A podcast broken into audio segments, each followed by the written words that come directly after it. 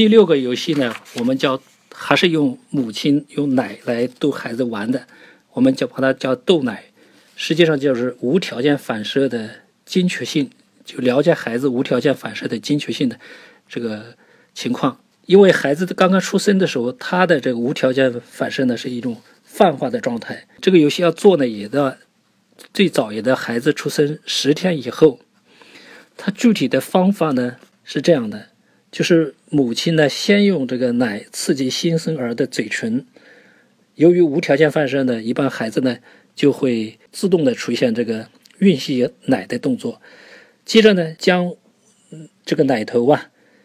刺激新生儿的其他的部位，比方像他的鼻子、